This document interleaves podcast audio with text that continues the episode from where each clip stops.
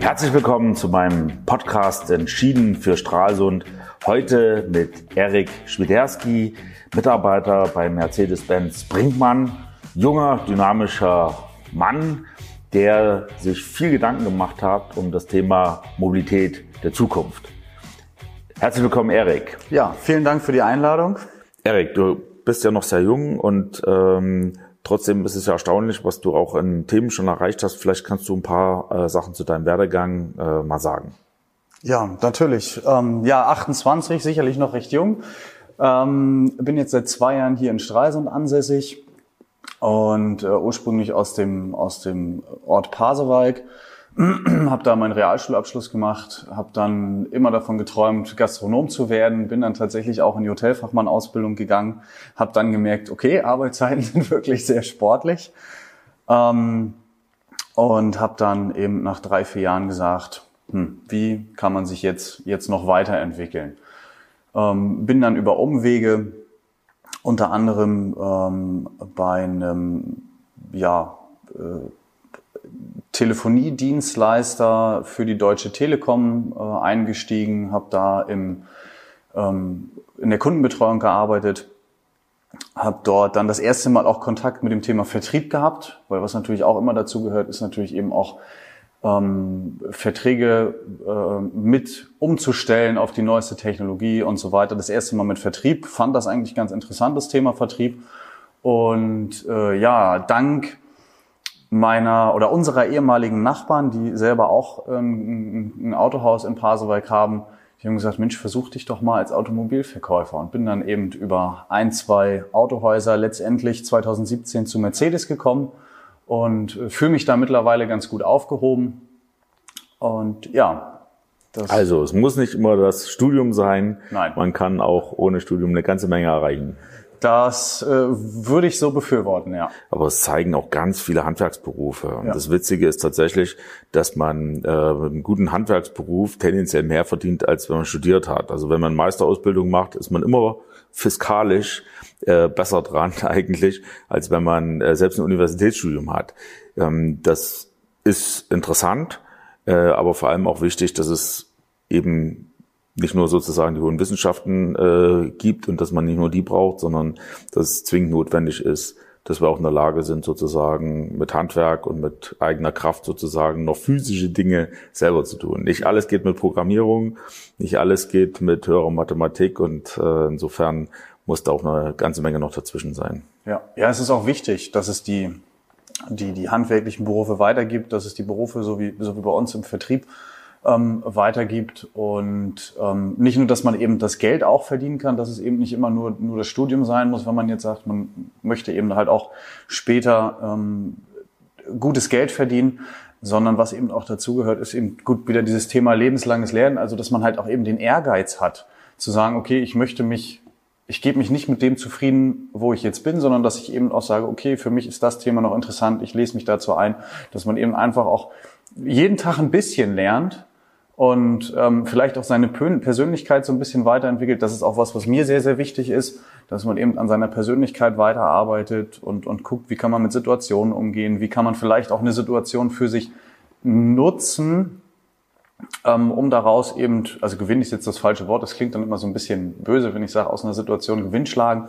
Aber Gewinn ist das halt mal grundsätzlich nicht Schlechtes. Also ich mache mir wirklich Sorgen darüber, wenn wir in der Gesellschaft glauben, dass der Ertrag aus einer Leistung irgendwie schon was Schwieriges wäre. Also ich hoffe, dass es weiterhin eine wichtige Grundlage ist, dass man sich über Gewinn freut er wird ja auch steuerlich dann noch entsprechend behandelt, was ja auch sehr gut ist. Aber ich glaube schon, dass äh, Fleiß ganz wichtig ist und äh, zu Fleiß gehört auch Gewinn.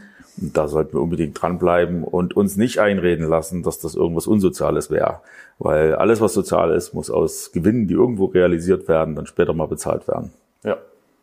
Das ist was ganz Wichtiges, Gewinn. Ohne Gewinn gibt es keinen Antrieb.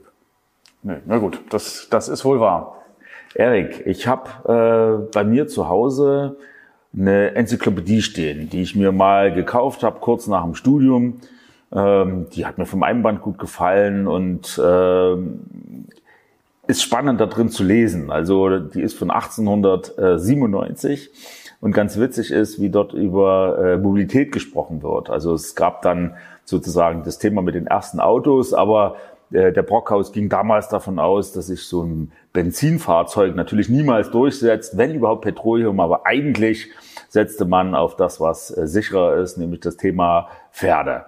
Äh, ganz spannend eigentlich. Seitdem hat sich, glaube ich, eine ganze Menge verändert und ähm, so ähnlich wie vielleicht Fehleinschätzungen damals waren, könnten sie natürlich auch heute sein. Wie ist deine Meinung dazu? Wie wird es die nächsten Jahre weitergehen mit der Mobilität?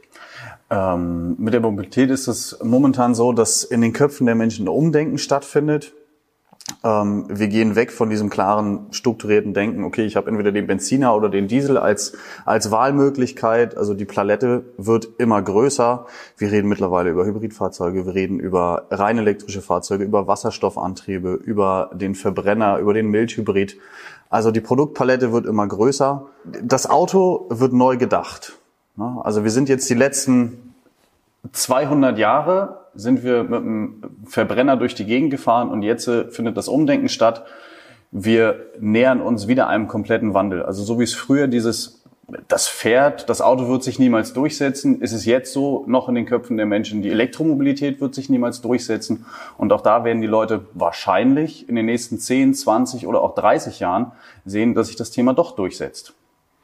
Und, und insgesamt das Thema Mobilität, das ist ja jetzt sehr individuell, also ist natürlich ein hohes Gut, ein Fahrzeug zu haben, wo man sehr individuell unterwegs ist. Wir versuchen ja in der Stadt auch zu erreichen, dass wir ähm, auch schaffen wollen, gerade den öffentlichen Nahverkehr möglichst äh, sozusagen fahrpreislos zu machen, um auch ein Stück weit Mobilitätswende in Straßen zu erzeugen, vielleicht das eine oder andere Auto weniger auf der Straße zu haben. Ähm, es gibt natürlich die andere Fantasie, äh, an der wir äh, oder an die ich auch wirklich glaube, dass äh, gerade ähm, Fahrzeuge in Zukunft autonom fahren, was natürlich auch das ganze Thema ÖPNV dramatisch verändern würde. Ähm, was kannst du dazu sagen? eine ganze Menge. Also wir sind gerade in der, in der großartigen Position, bei Mercedes, dass wir in den vergangenen Wochen als erster Hersteller weltweit äh, die Stufe 3 des hochautomatisierten Fahrens in Serie produzieren dürfen. Also das heißt, es ist das erste Mal, dass du dich in einem Auto während der Fahrt mit anderen Dingen beschäftigen kannst. Das ist ein wahnsinniger Schritt in die Richtung. Äh, da ist es so, dass der Schritt von Stufe 2 auf Stufe 3 wohl aktuell der größte Schritt ist war. Ist dann eigentlich das Telefonieren im Auto dann erlaubt? Nein. Zumindest nicht am Telefon. Also du darfst den Blick zwar von der Straße lenken, du darfst dich im Auto aber nicht nach hinten bewegen. Äh, du kannst aber beispielsweise mittlerweile im Auto dann Spiele auf dem Hauptbildschirm spielen. Das ist tatsächlich so, aber es gibt natürlich begrenzte Wege in Deutschland, auf denen das erlaubt ist. Wir reden da von mhm. circa 13.000 Kilometern Autobahn und dann eben unter besonderen Gegebenheiten. Aber das ist natürlich eine Revolution in die Richtung, dass wir sagen, wie lange dauert das jetzt eigentlich noch? Weil nehmen wir mal an, es ist möglich, dass Fahrzeuge sozusagen fahrerlos bei einem zu Hause vorfahren, wenn man es genau dann braucht. Man steigt ein, verlässt das Fahrzeug wieder. Wir würden eine viel höhere Effizienz im Straßenraum kriegen.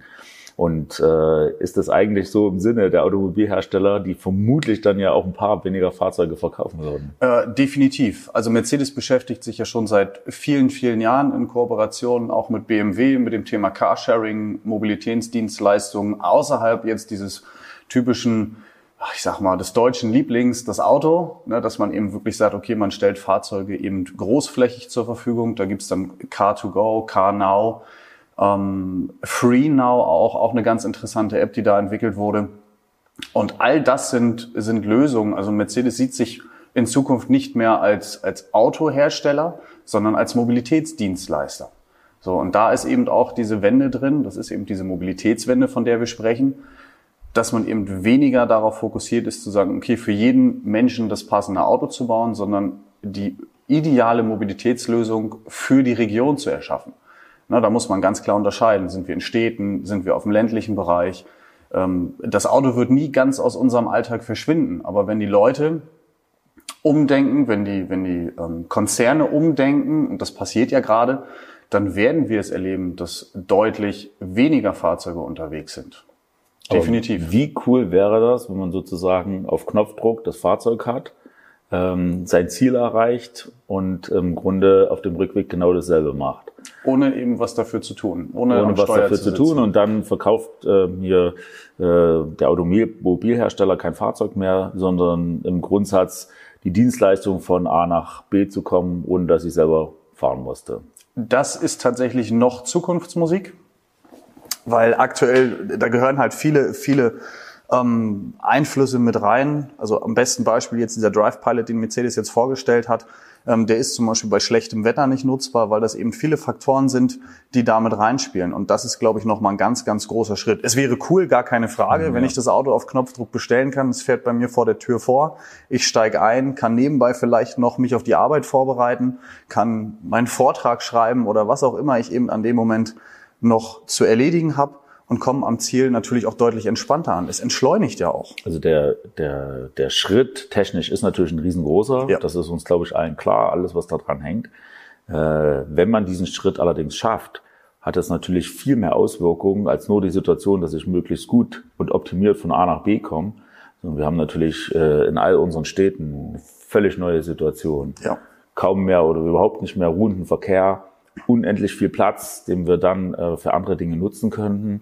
Also das wäre schon ein wichtiger Schritt, an dem man sozusagen weltweit intensiv weiter arbeiten sollte. Also es, es arbeiten da alle Hersteller dran. Also das geht los mit Dingen wie der K2X-Kommunikation, die jetzt schon seit vielen Jahren mittlerweile in den Autos ähm, äh, drinsteckt, wo eben die Fahrzeuge nicht nur untereinander vernetzt sind, sondern eben auch äh, teilweise mit den Ladesäulen, mit ähm, Ampeln vielleicht noch nicht, so weit sind wir noch nicht, aber das ist eins der Ziele, die wir haben oder die die Automobilkonzerne allgemein haben, dass man eben so auch die Routen anders planen kann. Ne? Also wenn ich zum Beispiel losfahre, ähm, mein Auto sagt mir, wo der Stau ist, ne? und dann kann ich diesen Stau umfahren, weil der Mercedes, der vielleicht in den Stau reingefahren ist, mir ein Signal gibt und sagt, pass auf, fahr da mal lieber nicht lang. Und das alles sind Sachen, um eben den Verkehr auch ein bisschen ähm, besser lenken zu können. Und wenn wir dann eben mit, mit den Wallboxen kommunizieren, wenn wir vielleicht sogar mit der Infrastruktur der Stadt kommunizieren und sagen, okay, da ist jetzt ein Ballungsgebiet, da sind jetzt gerade viele Autos unterwegs. Ich meine, man kennt das ja selber, man weiß 16 Uhr unter der Rügenbrücke, da ist es halt ein bisschen schwierig. Ähm, äh, das ist eine Gewohnheitssache, aber irgendwann kommst du als Fremder in die Stadt und das Auto weiß einfach, dass du jetzt da vielleicht nicht langfahren solltest. Ja, das sind auch alles Themen und das ist alles in Vorbereitung auf das Thema autonomes Fahren? Also ich freue mich drauf. Ich denke, dass irgendwie in einer Frist von 10 bis vielleicht 30 Jahren ähm, das auf alle Fälle kommen wird bei all den Schwierigkeiten. Und äh, das Spannende, glaube ich, ist tatsächlich, dass wir ähm, die gesamten Lebensräume, die wir haben, nochmal völlig überformen und dass die Lebensqualität nochmal deutlich zunimmt, weil wir unglaublich viel Platz sparen. Und gleichzeitig heißt das natürlich auch, dass gerade die Regionen, wo die Einwohnerdichte nicht so hoch ist, wir eine neue Situation bekommen, weil ähm, bislang der ÖPNV natürlich gerade in den ländlichen Regionen nicht so stark ist, auch nicht sein kann, weil er niemals auch nur annähernd sozusagen wirtschaftlich sowieso nicht, aber auch äh, wenn man es stark stützen will, so ist, dass man das wirklich vertreten kann. Ähm, ist natürlich eine ganz andere äh, Nummer, wenn man sagt, na ja, man hat dann optimierte Fahrten mit einem autonomen Fahrzeug. Äh, das würde insgesamt natürlich auch da die Lebensqualität nochmal drastisch erhöhen und in den Städten natürlich gerade äh, große Anteile von Fahrzeugen rausnehmen. Ein bisschen tatsächlich bereiten wir uns auch darauf vor, dass wir also wissen, dass Parkhäuser äh, vielleicht nicht die Dauerlösung sind, sondern dass wir wissen, äh, spätestens in 30 Jahren haben wir vielleicht eine ganz andere Situation da. Also es ist tatsächlich so, wir werden immer Parkflächen brauchen, vielleicht nicht in der Größenordnung, wie wir sie jetzt haben. Ähm, also ich denke, das ist, das ist mein Gedanke der Mobilität der Zukunft. Wir werden einfach ein, ein äh, großes Netz haben aus sowohl ähm, Individualverkehr, öffentlichen Personennahverkehr, ÖPNV.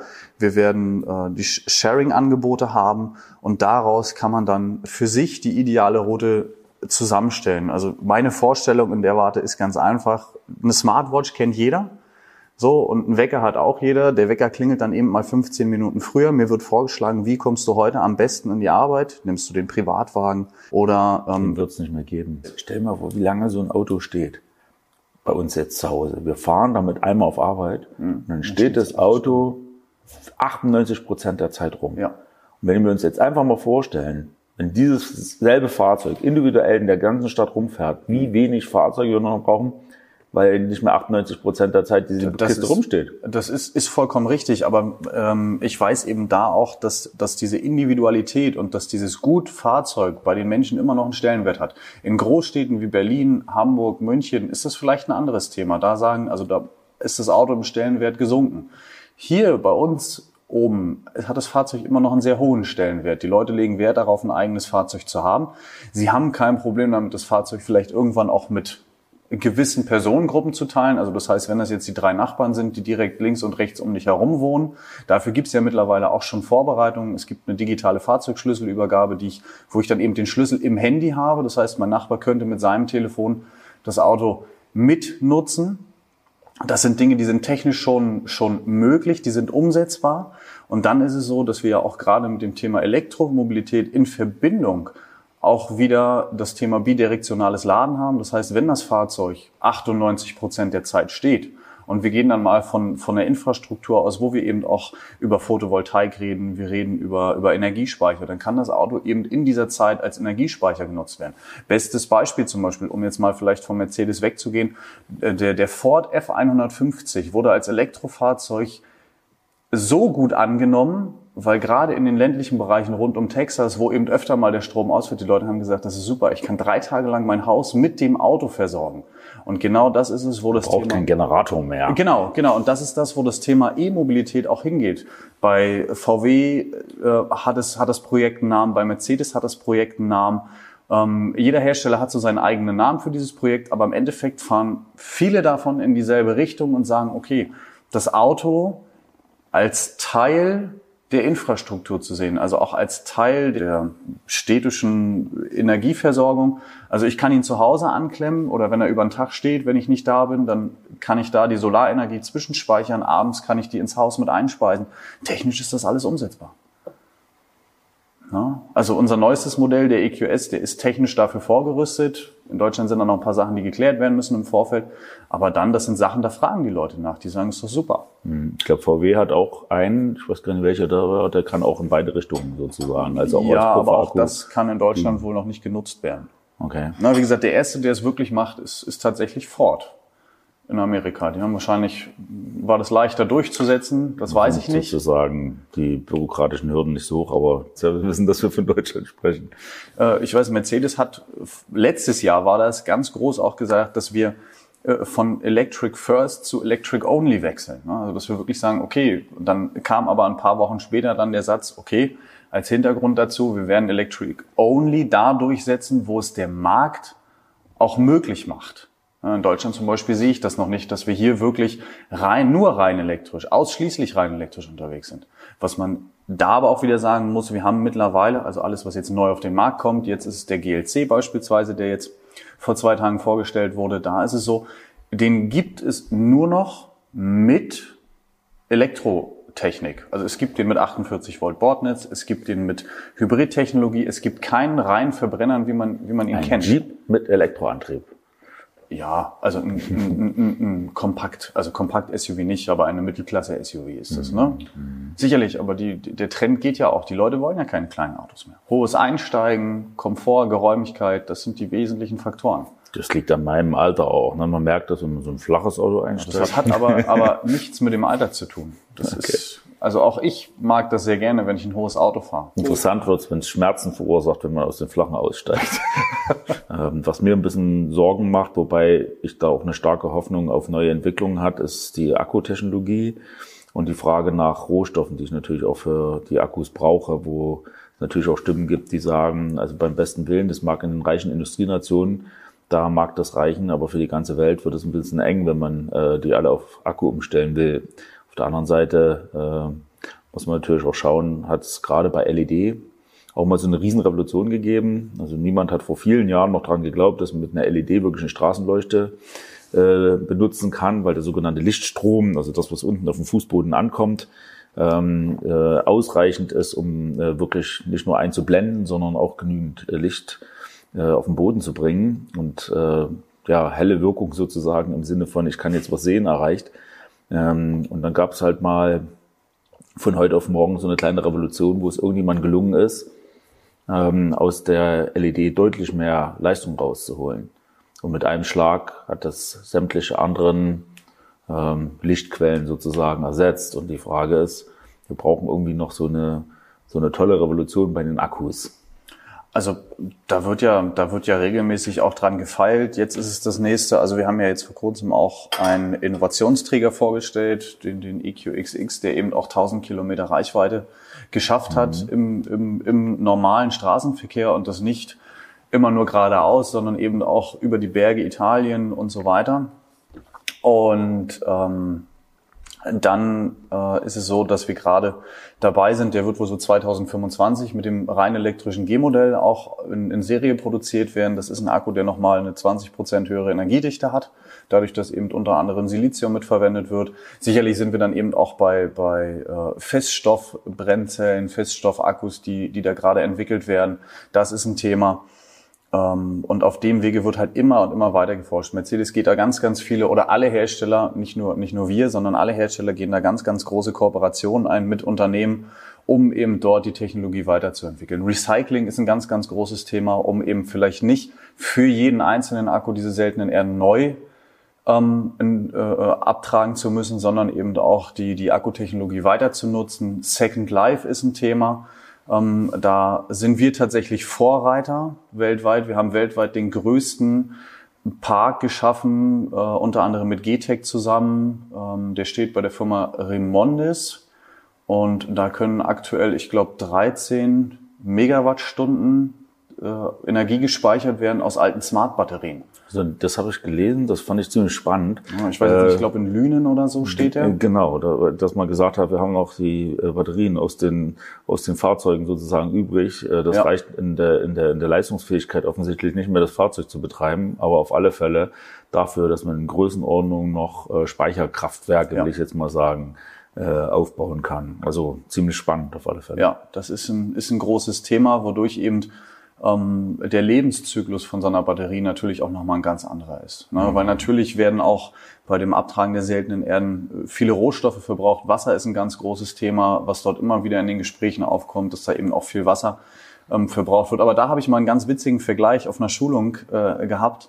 Da hat er tatsächlich ähm, der Trainer dann mal verglichen, so ein Stück Fleisch in der Produktion, da reden wir von 250 Gramm Rumsteak und eben so einer Smart-Batterie, also das kleinste, was wir eben dann Akkukapazität haben.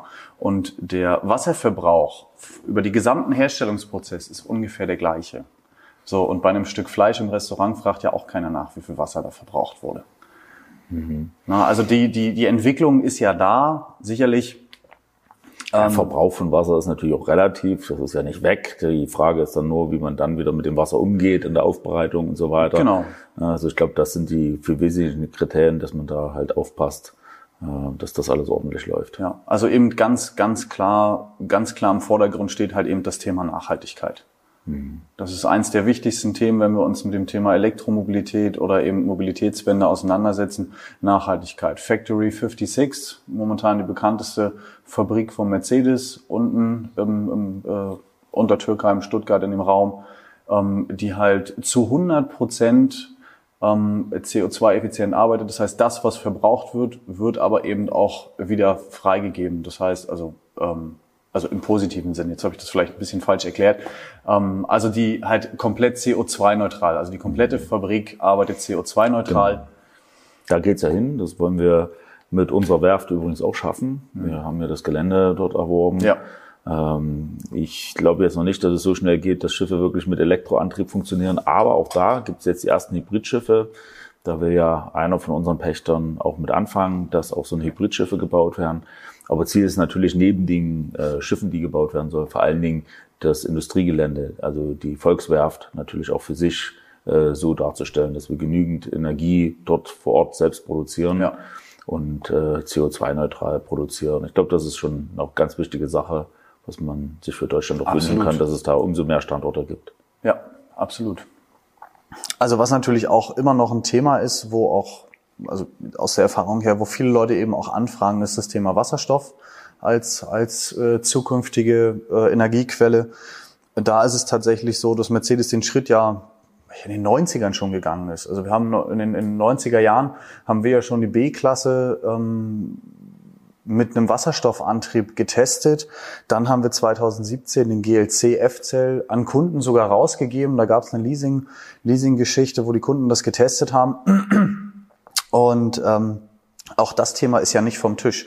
Ich sehe das vielleicht nicht so im Individualverkehr, in dem Verkehr für den, ähm, in dem Verkehr für den äh, äh, normal für den, für den Bürger, sondern gerade im Transportverkehr, im ähm, Logistikbereich, dort ist Wasserstoff ein großes Thema. Ne? Also es gibt Firmen, die sich teilweise eben jetzt damit auseinandersetzen, ähm, Transporter, wie beispielsweise für Firmen wie DPD, die Post und so weiter, äh, mhm. umzubauen auf einen Wasserstoffantrieb. Weil da also ist gerade für LKWs und so weiter genau, spielt es eine ja. große Rolle. Ne? Ja. Und dann vielleicht auch für Schiffe später.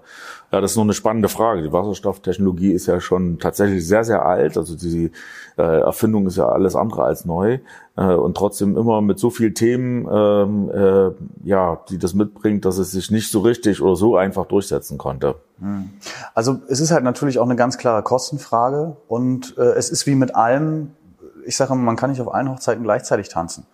Na, ich sage mal, wir entwickeln die Elektromobilität weiter, wir entwickeln sicherlich im Hintergrund auch die Wasserstofftechnologie weiter, aber das Ganze wirklich in, in, in Größenordnung auf den Markt zu bringen, das sind ja Unsummen. Also ich weiß, ähm, mittlerweile gibt's ja auch, ich glaube, knapp unter 100 Wasserstofftankstellen in ganz Deutschland.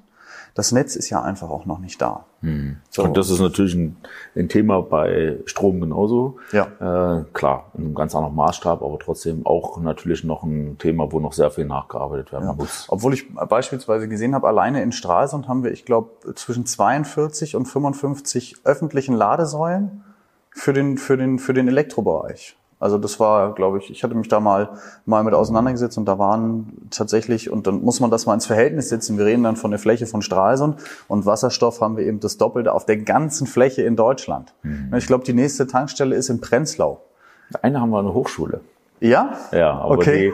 die, die ist nicht äh, für alle Anwendungen sozusagen geeignet. Ja. Das Problem ist, ähm, Tankstellen, Wasserstoff gibt es ganz unterschiedliche Anforderungen. Äh, je nach Drucksituation äh, kannst du dann mit einem Auto oder halt äh, in, in, in, in LKW oder was auch immer betanken. Und manchmal ist es halt eher so, äh, dass da eher das für Forschungszwecke ist. Und auf jeden Fall können wir mit unserer Tankstelle, die wir hier an der Hochschule haben, kannst du kein Fahrzeug, äh, also kein Pkw betanken. Ja, und eine weitere äh, Wasserstofftankstelle planen wir äh, noch in der Nähe äh, der Lokschuppen, da wo auch Lutz XXL hin soll. Erik, ich sage dir vielen Dank, dass du dir heute Zeit genommen hast und äh, würde bedanke mich auch bei euch, dass ihr wieder zugehört habt und freue mich äh, aufs nächste Mal, wenn es heißt Entschieden für Stralsund.